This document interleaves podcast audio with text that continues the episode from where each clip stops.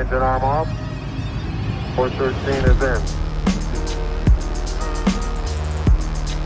We copy you down, Eagle. Houston, uh, Tranquility Base here. The Eagle has landed. Roger, Twan- Tranquility. We copy you on the ground. You got a bunch of guys about to turn blue. We're breathing again. Thanks a lot. Los que venimos de los 90 vestíamos ancho. L era pequeña. XL, bien. XXL, bueno. Hoy con nosotros acá, desde Argentina, Irione. Soy NK Profeta y esto es Tenis que dejan huella.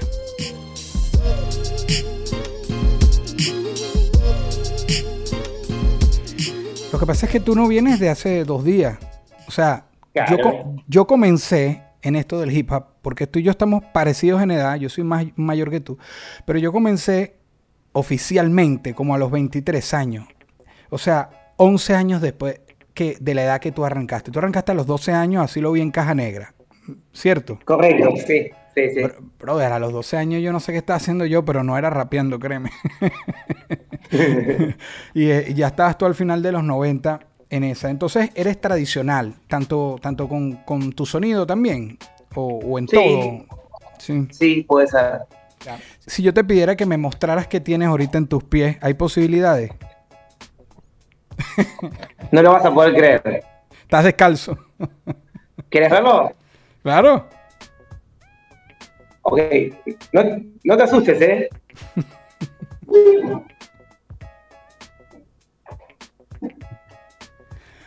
Ah, bueno.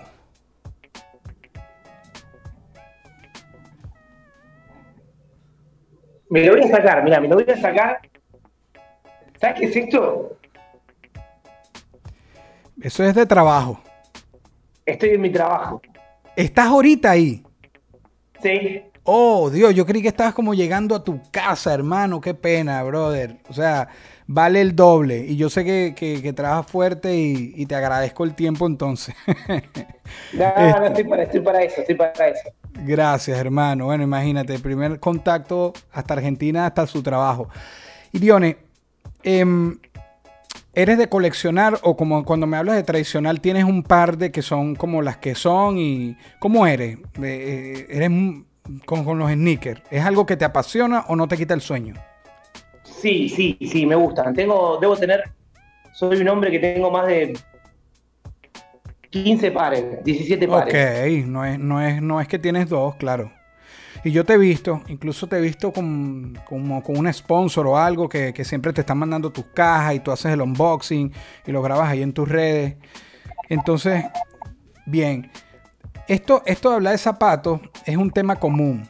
Este, yo no sé bien cómo eran las cosas en Argentina, pero en mi país, en Venezuela, cuando estábamos adolescentes, era como un, un amor por, por estos zapatos, pero eran, eran costosos, Sí. Jordan, Nike, etcétera.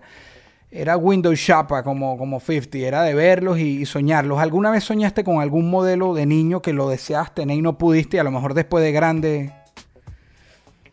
Con la Shaquille O'Neal, con la de Shaquille O'Neal, que Ajá. tenían, eran la de la Reebok, La Shakinaxis, la que era como... de- mi sueño, mi fucking sueño. Y no te has sacado esa espina porque volvieron. No, no las he podido conseguir nunca. Ok, ok, ok, ok. Nosotros Cuando, hemos cuando Shaquille. O'Neal, cuando Shaquille O'Neal estaba en Orlando Magic, las usaba. Sí, sí, eran con Orlando. Es que incluso nosotros hemos tenido suerte, los que venimos de haber disfrutado los 90, que estamos algo contemporáneo, de que esta moda retro y vintage ha traído muchas cosas nuevamente a los tiempos de ahora. Y entre esas, Claro. sí, esas Shaq, eh, esas Shaq, yo también las quiero y no he podido, pero andan por ahí. Vamos a hablar un poquito de tu pisada. Esto, esto de hablar de los tenis es como una excusa porque es un tema que, de algo que nos gusta, pero vamos a hablar más de tu huella, que es tu legado. Un lugar que hayas pisado, hermano, Irione, que te haya marcado. No importa dónde sea, pero que tú dices, cuando estuve en, en tal, que te haya marcado así, que me puedas compartir. Eh, Los Ángeles. Los Ángeles. ¿Podrías contarme un poco qué, qué- qué te impactó? Eh, lo primero, la cultura, la cultura, la gente, la ropa, la música, es algo que yo ya viajaba esperando eso. Y, y la verdad que era eso que esperaba y mucho más. Ok, sobrepasó tus expectativas cuando pisaste allá. Porque a veces pasa lo contrario, que uno tiene, se ha creado tanto y llegas y te puede decepcionar. En tu caso fue al contrario. ¿Cómo, cómo? Que a veces uno se crea muchas expectativas y cuando llegas, a veces no es lo que uno se creó y te decepcionas, pero en tu caso fue todo lo contrario, fue más. Sí, sí, sí, sí, totalmente, porque hoy día, antes de hacer un viaje, uno puede buscar por YouTube, por, por, nutrirse a través de las redes sociales y saber si, si a, dónde va a ir le gusta eh, demasiado, hasta puede caminar las calles por el Google Ear, y era algo que yo ya había hecho, y la verdad que cuando llegué, bueno, me gustaba verlo por, redes sociales, por internet, por Google Earth, y cuando llegué fue algo, un amor también. Claro, claro. Em, ¿Cómo eres? Eh, me dijiste que eres tradicional en muchas cosas. A la, a la hora de, planificar un siguiente paso en tu carrera, ¿eres del que sigue los caminos tradicionales, lo que ya está hecho? ¿O eres del que se mete por el monte a abrir su propio camino y, a nada contracorriente? ¿O te balanceas? ¿Cómo, es Irione ahorita? Porque ya está, tienes otra madurez también. Trato de, guiarme por, por, mis sueños, qué es lo que me queda por cumplir. Em, aprendí un poco también a, separarme un poco del hip hop, eh, siendo que soy un tipo súper hip hop acá en Argentina, que todo el mundo pero a separarme e ir también por el camino del arte, porque el hip hop lo que me enseñó forma parte del arte, y el arte es un mundo tan grande y tan nutrido, tan, tan lleno de cosas para aprender que, por ejemplo, ahora mi nuevo disco lo estoy trabajando con músicos. Ok. Cosa que jamás pensé que podía llegar a lograr algo así. Ok, es que yo también recuerdo que dijiste en la misma entrevista de la caja que sobre todo cuando empezaste que recibiste cierta discriminación. ¿sabes? En principio. Si me equivoco, tú me dices. Es lo que me acuerdo. Y a veces yo también pienso en el hip hop y, somos también culpables de eso. Al principio somos muy cuadrados, muy ortodoxos. Y yo era muy cerrado, o sea, yo no pensaba igual cuando comencé como pienso ahorita. Ahorita pienso como tú, pienso más del punto de vista ah, de arte en general, de abrirnos a la música. Y yo sé que eh, tú has estado hasta tú mismo lo dijiste, que te han dicho que cumbia villera, no sé qué tal. Ahorita estás ah, con ese disco y en general dispuesto a hacer lo que sea. Tú rapeando, pero en los ritmos que sean, con músicos. ¿Me puedes hablar un poco de eso? Sí, sí. Siempre y cuando trato de respetarme. No es que tampoco soy, eh, como decir, un prostituto de la música. Eh, no, no, eh, creo que lo has dicho, lo, dijiste vos en una letra eso. no, no quiero ser un prostituto de la música, pero sí me gusta investigar, sí me gusta, em, a ver, sé dónde me quiero meter y dónde no, siempre y cuando el proyecto sea eh, puro, sano y desde el lado de la música, no desde el lado de lo comercial.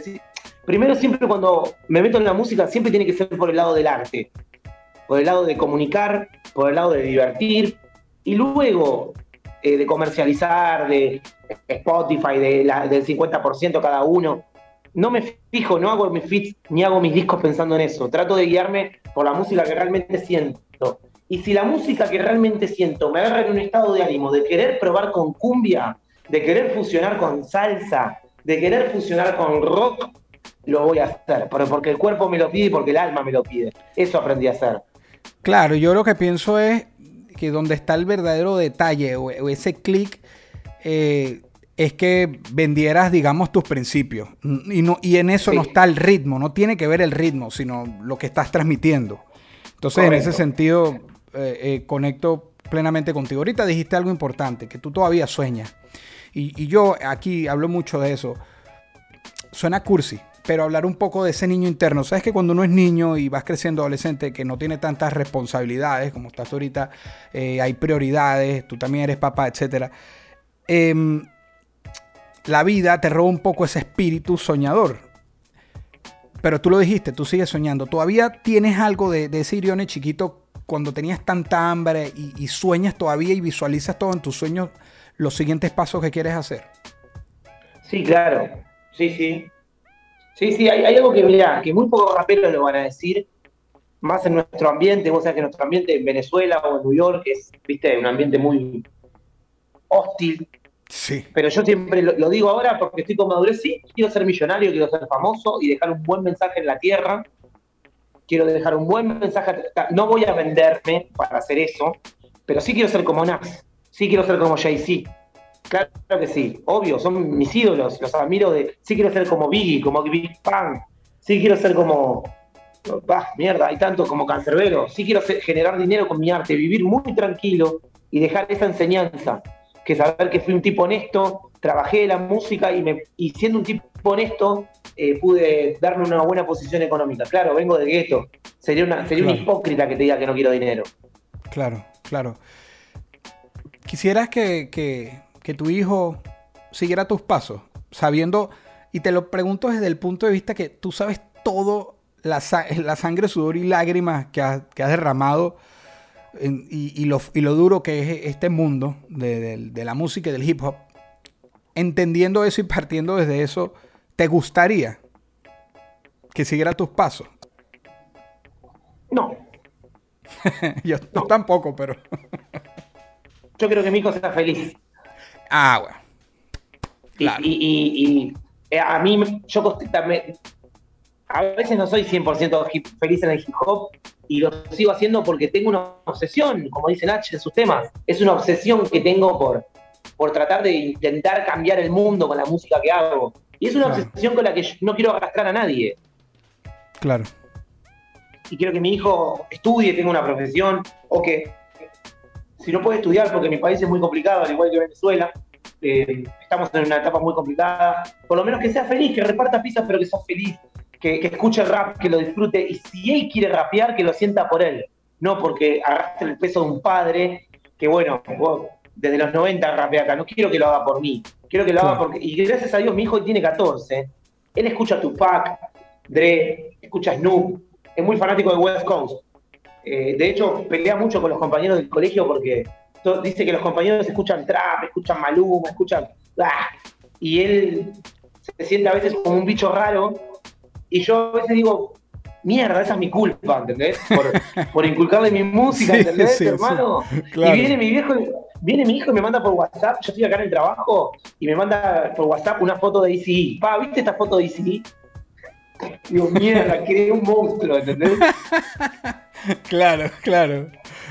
Qué increíble, ¿no? Pensar tú que ibas a imaginarte tú con, con 12 años comenzando en eso y después ver a tu hijo mandándote una foto y sí, qué loco, ¿no? Cuando, Ay, cuando, sí, sí, cuando ves para atrás y dices, ¿qué es esto? Sí, Esto es felicidad. Esto, esa es la parte feliz del hip hop.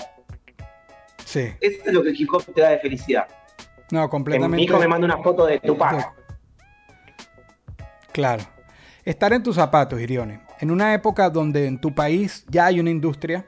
Yo a veces veo a colegas de tu país y dicen, no, todavía nos falta, porque bueno, siempre va a faltar y siempre está también la comparación con el mainstream gringo, pero hay una industria donde el trap, eh, y el mundo del freestyle también, pero el trap se ha apoderado del planeta.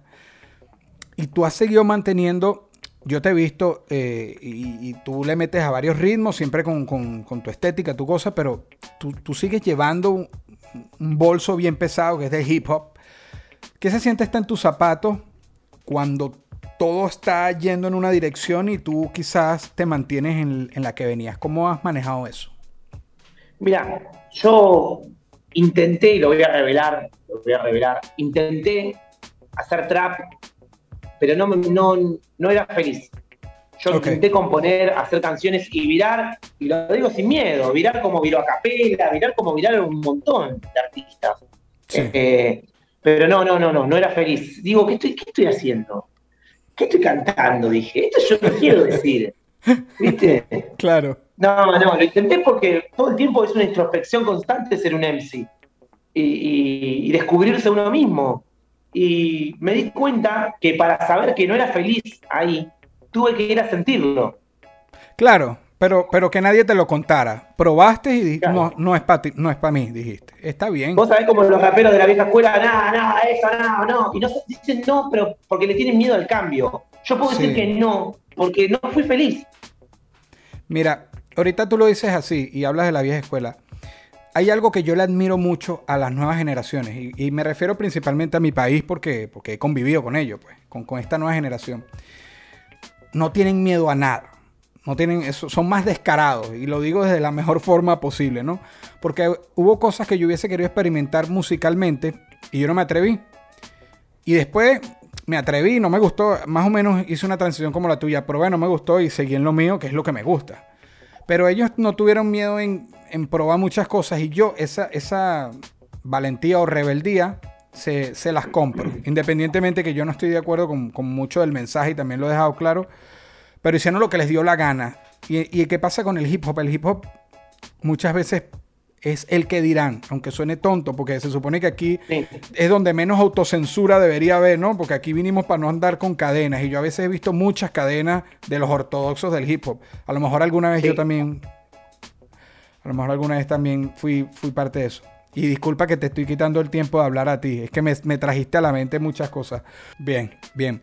Un momento unboxing, pero de ti, no vamos a abrir ninguna caja si pudieras sacar algo de ti, algo que te destaque, una habilidad, una cualidad, para entregarle a un ser querido o a un fanático o un amigo, ¿qué sería? ¿Qué le darías de ti? ¿Qué te destaca? El no olvidar de dónde vengo y a dónde voy. El no olvidar de dónde vengo, que vengo de un barrio muy humilde, de unos padres trabajadores, y no olvidar a dónde voy, que puedo morir en el intento. Pero ese es, es mi legado. Am amor por las raíces. Correcto. Amor, amor, y respeto por la raíz, brutal. Fuentes, exacto. Si, si hicieran un cómic tuyo que va a quedar así, sabes que los cómics siempre tienen la misma ropa, ¿qué tendrían tus pies? ¿Qué zapatos tú te escogerías para dejártelos ahí eternos? Y tienen que ser unas. Siempre, siempre van a tener que ser botitas. Ok. No, botitas. no nada low, sean, siempre. Ajá. Sí, sean unas Air Force o, o una Jordan o. Sí, yo tuve, eh, no sé si puedo nombrar marcas. Sí, claro, cómodo. Ah, sí, ya igual de nombrado. Pero bueno, sí. yo tuve contrato con Puma eh, dos, durante dos años y bueno, me ha nutrido muchísima ropa y he podido sacar muchas zapatillas y, y bueno, tengo mucho Puma también. Todavía las tengo en caja, tengo muchas zapatillas en cajas, así que las van a ver, las van a abrir conmigo. Va, me parece brutal, brutal, hermano, brutal. Mira, han habido eh, zapatos que, que marcaron una época. Si hubiese hipotéticamente una máquina del tiempo, no para ir al futuro, solo para ir hacia atrás, con todo lo que Iriones sabe hoy, ¿a dónde te gustaría volver, regresar y caminar con todo tu conocimiento de hoy? Puede ser la época que sea, pero para atrás. Y creo que el mejor año, y quizás para disfrutarlo, no, no, no, no voy a ser un tipo egoísta, para disfrutarlo como, como, como seguidor del hip hop, como amante del hip hop, como parte de esta cultura, yo creo que el hip hop hace cumbre en el año 1996. Irías a los 90. sí, 1996. Creo sí. que el hip hop hace cumbre, salen los mejores discos del mundo, hasta en Francia, desde hablando desde eh, I Am, eh, Shuriken y todo lo que es el rap francés también. Eh, creo que realmente hace una cumbre Funky Family, eh, reunido todavía en Francia. Creo que hace cumbre el hip hop en esa época fuerte. Brutal. Eh, si te digo que como de 20 entrevistas que llevo, 16 se han ido para los 90, es que yo creo que estoy entrevistando a pura gente contemporánea con mi edad, porque nadie se ha querido ir que para pa, pa el imperio de romano, nada, todo el mundo, los 90. sí, sí, hermano. no, los 90 tienen una magia, en serio. Mira, hablando de los 90 y, y antes de, de continuar rapidito, yo te veo, porque sigo tus redes, y eres muy activo en la raíz. Y, y, y, te explico rápido. Eres muy activo de ir todavía a eventos casi que en el patio de una casa con un microfonito como de karaoke. Tú llegas, participas, estás con los sí. niños. Muy lo que dice Cares One y otros de, de, compartir tu sabiduría, lo que sabes con los niños, motivar. ¿De dónde sale que todavía vayas a, ese principio y, lo disfrutes de esa manera? Yo valoro lo que haces. Y yo, vuelvo a repetir, es, es no, no, no vuelvo a repetir, es el amor que tengo por el, por el, por el hip hop y por toda esta cultura. Y, y siento que no, hoy día con tanta moda y con tanta información, con tanta desinformación, yo pude como nutrirme de lo mejor que había en el hip hop en los 90 antes de que aparezca internet. Y eso es lo que quiero transmitir ahora, que no es todo un Claro. video de 300 mil dólares o una batalla por un premio. Ellos piensan que el hip hop es eso, los chicos, los jóvenes piensan que el hip hop es eso, que es un Sí. video de un trapero con un video de 100 mil dólares increíble, o una competencia en un estadio, o en una plaza para luego rapear en una plaza para terminar en un estadio. No, yo soy de la época donde se freestyleaba para, para ser feliz, loco Claro. simplemente, simplemente para, para mostrar nuestras rimas, para, para sentirnos vivos, no para ganar un premio. No había premio cuando nosotros teníamos freestyle en la plaza. Era juntarse a tomar una, coca, una cerveza, era compartir. Entonces yo lo hago para que vean que yo soy un tipo que hoy día, por ahí la gente está del otro lado y piensa, eh, pero este tipo ya pasó de moda. No, no pasé de moda. Yo hago shows, los cobro muy bien. Más allá de trabajar en una fábrica, vivo de mi música, soy un artista mainstream. Eh, de, hecho, no estoy en una fábrica, estoy en una fábrica por elección, porque soy electromecánico y soy bombero. De esto, esto lo disfruto muchísimo, para que la gente lo sepa. Mi trabajo lo disfruto mucho. De hecho, tengo estos borcegos y de día uso borcegos raperos. Así que disfruto mucho mi trabajo. Pero, pero volviendo, volviendo a lo que estaba diciendo, volver a las fuentes, volver a las fuentes, como dicen los sindicatos, eh, es lo que necesita Latinoamérica, es lo que necesita New York y lo que necesita Estados Unidos, volver a la fuente. Eh, yo veo que, de hecho, me encanta cuando artistas como Bruno Mars o, o artistas directamente muy grosos que se han nutrido de hip hop y hoy hacen, han subido 10 escalones más arriba, hacen como un tributo al Bronx, a, a todos los barrios Sí. de New York. Se vuelve, hay que volver a las fuentes porque está todo bastante mezclado y, y- y la verdad que si mezclamos todo, es lo mismo que mezclar todas las gaseosas juntas. No va a estar rico. Por ahí está más rico si nada más probamos todas por separado a veces también. Claro. Eh, entonces yo creo que volver a las fuentes, y ahí vuelvo, retomo la, la- la- la pregunta o la respuesta que te estaba dando, volver a rapear en, en un círculo de, en un círculo de gueto para la familia, la- los niños corriendo, el, el pastel cortándose, el cumpleaños, volver a rapear es fuente, es volver a la fuente del gueto, es volver a cuando nosotros éramos niños, y es demostrar que los- la gente de mi barrio me ve y sabe que yo tengo una cadena de oro, que vivo bien, y dicen, hermano, lo sigue haciendo. Y eso es, es hip hop. Para mí, aportar al hip hop, más allá de que hoy he trabajado un videoclip con Emanero, que Emanero es un, un referente de Argentina hoy, Sí. creo que es igual de representativo trabajar un tema con Emanero, con Enciclopedia, o, o volver a, a rapear en, un, en, en un- en una comuna, ahí donde todos empezamos, ¿entendés? Y estar ahí y mostrar tu presencia ahí. Eso creo que vale muchísimo también. Eh, eh, vale mucho más que por ahí que un video con, con un prócer, ¿no? Completamente. Y, y eso realmente es tras, transmitir tu conocimiento, pero para motivar y, y que así fue que se empezó, pero ya no se ve. O sea, imagínate la rareza que yo lo traigo a acotación, que debe- no debería ser tan poco común, ¿me entiendes? Pero valoro Sí. que lo hagas, valoro que lo hagas. Hace rato te pregunté qué lugar habías pisado que te, que te hubiese marcado, me dijiste Los Ángeles. Ahora, un lugar que que quieras pisar, que todavía no hayas llegado, no hayas ido, donde sea, pero que, mira, quiero, quiero poner mis pies en, en este lugar. Bueno, no, no- no quiero quedar como nosotros decimos, eh, cipayo, siempre hablo dentro de la- de- del hip hop y lo voy a hacer en julio, en lo voy a hacer, así que lo adelanto.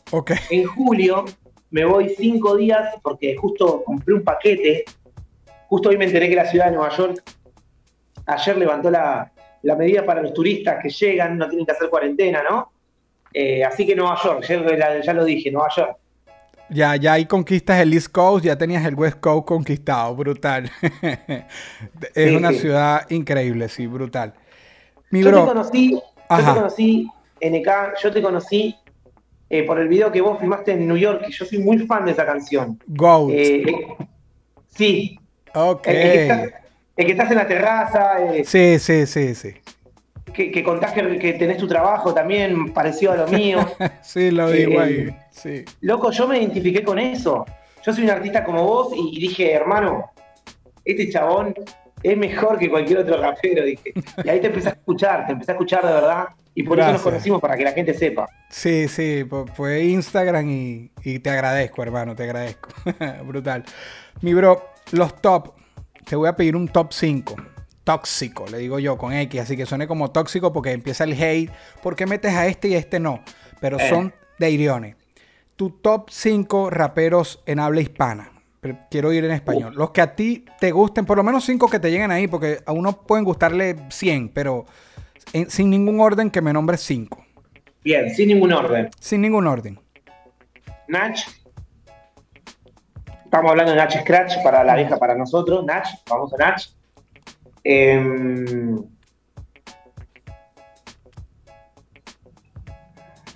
Uy, que me la complicaste, ¿eh?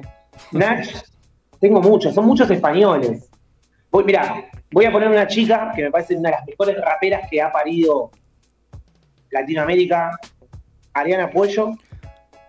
La mejor. Ariana, bueno, engancho perfecto, que yo creo que Ariana hace cumbre, toca cumbre, engancho perfecto. Vamos. Eh, Nach, Ariana.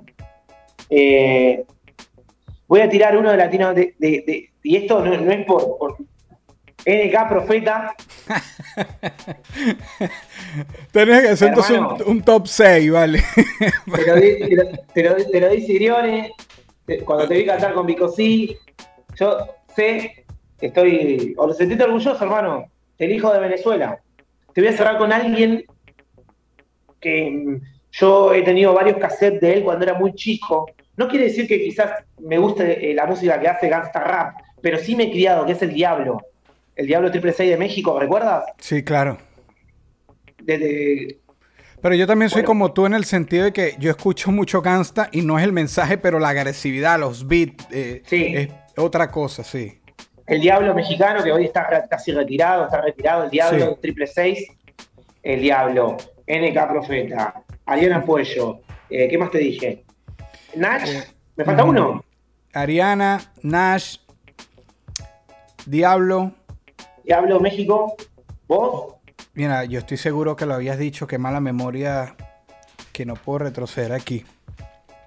bueno, ¿querés que tire un sexto por las dudas? Sí, y si Porque después lo tengo llega... acá, ¿eh? Sí, tíralo. Frank T. Oh, sí, me dijiste que te ibas mucho pa- para España. Bien, Fran T. Sí, Brutal, brutal. Está sí, brutal. me parece un gran. A ver, eh, eh, es una máquina de hacer canciones. No digo que todas estén buenas, pero es una máquina de hacer canciones y, y de rimar. Creo No, y que me y representa pro- como rapero. Y produjo Ariana también después. El gran disco de Ariana Puello. Y es tremenda persona también. Esta no la tienes que extender la respuesta. En los pies de quién no quisieras estar. Hoy día, Sí. No te quiero en problemas, no, que no te cause. Puede ser cualquier persona del mundo. Que tú no quieras estar en, su- en sus, en sus pies, en sus zapatos. eh, y la verdad de un padre que tenga un hijo internado, hermano. Amo tanto a mi familia, amo tanto a mis hijos que el hip hop me ha, me ha, me ha enseñado amor también, ¿viste? Y, y mis hijos son amor, justamente, viene de eso. Y creo que no quiero estar nunca en los padres de un zapato, y no quiero estar nunca en los zapatos de un padre que tenga un hijo enfermo, hermano. Claro. Eso es lo que nunca quisiera pasar en mi vida. Qué, hor- qué horrible. Claro. En los zapatos de quién, por 24 horas nada más, por un día, de quién quisieras estar y por qué. Y con esa nos fuimos. Me gustaría estar en los zapatos de, de Snoop Dogg. No hay mucho por explicar. Es una fucking leyenda. Eh, lo ve un tipo con su esposa, con sus hijos, super hip hop, respetado, leyenda, a donde va, y es él, no tiene por qué fingir, porque todos sabemos cómo es Snoop, y es lo que ves, o aceptalo o odialo. Muchas gracias.